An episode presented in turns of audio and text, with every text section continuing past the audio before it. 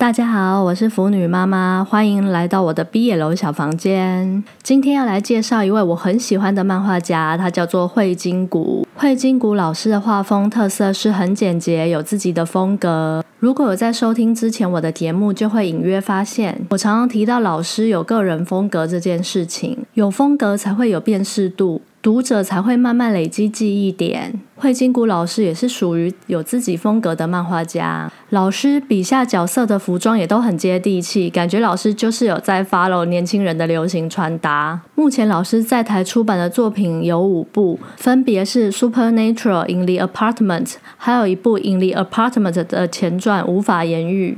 我自己是看《In the Apartment》入坑的，但这是老师比较前期的作品。如果不是特别喜欢老师风格的话，可能会稍嫌剧情平淡。我自己是当初一看就爱上了，很喜欢老师刻画的在都市生活的小人物的寂寞感。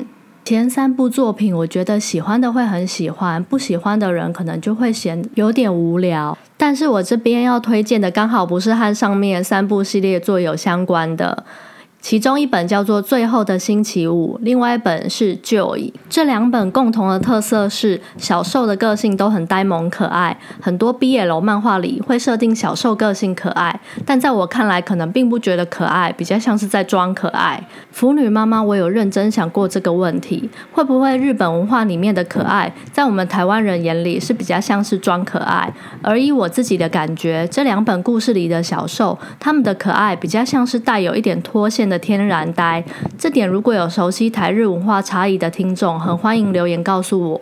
在最后的星期五和旧影里面，小公小受之间的互动都很轻松愉快，看主角之间的打情骂俏，嘴角会不自觉的上扬，有些场景还会噗嗤笑出来，还蛮适合在看完某些议题沉重或是悲剧收尾的 BL 之间，当成转换气氛的作品。惠金谷老师的作品里面，我最喜欢的是《Joy》，总共有两集。旧椅里面的攻受都是漫画家，小受叫做豪，是有名气的少女漫画家；小攻呢叫做阿九跟永亮，有自己在连载四个漫画，同时也是小受的助手。主角小受豪呢，从小个性就比较内向退缩，喜欢画漫画，最后成为少女漫画家这点，也可以看出他个性比较天真。在职业上，则反映出他不善社交，最后选择了能在家工作的漫画家这个职业。小攻啊。九根呢？我觉得惠静谷老师把它设定的很写实，好像我们身边真的会有这样的一种人，而不是漫画角色。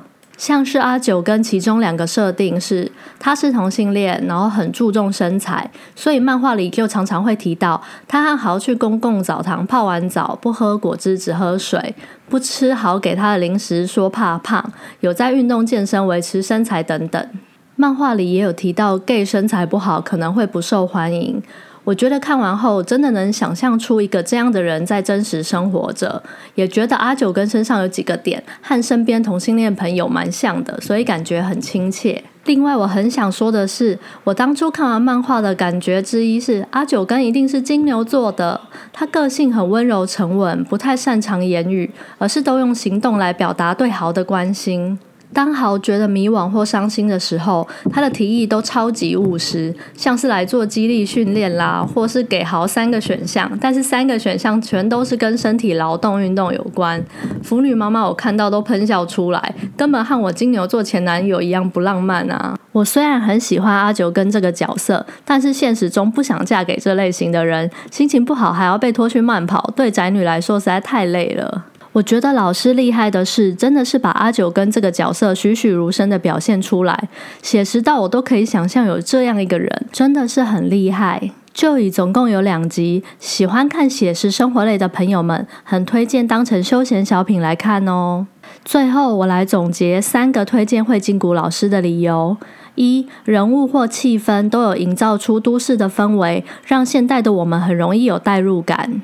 二老师的作品大多都不是烧脑或深刻的沉重剧情，如果想要轻松愉快，推荐最后的星期五和旧椅，适合想放松的读者们。如果想要多一点淡淡的寂寞氛围，可以看其他几部作品。三，惠金谷老师在台湾通过同性婚姻的立法时，有在 Twitter 表达支持。对于画 BL 漫画家而言，本身也愿意表达支持同性婚姻，这点对我来说很加分。知行合一的人很让人敬佩呢。以上三点总结，会金谷老师推荐给大家。我是腐女妈妈，欢迎下次再回到我的 BL 小房间，拜拜。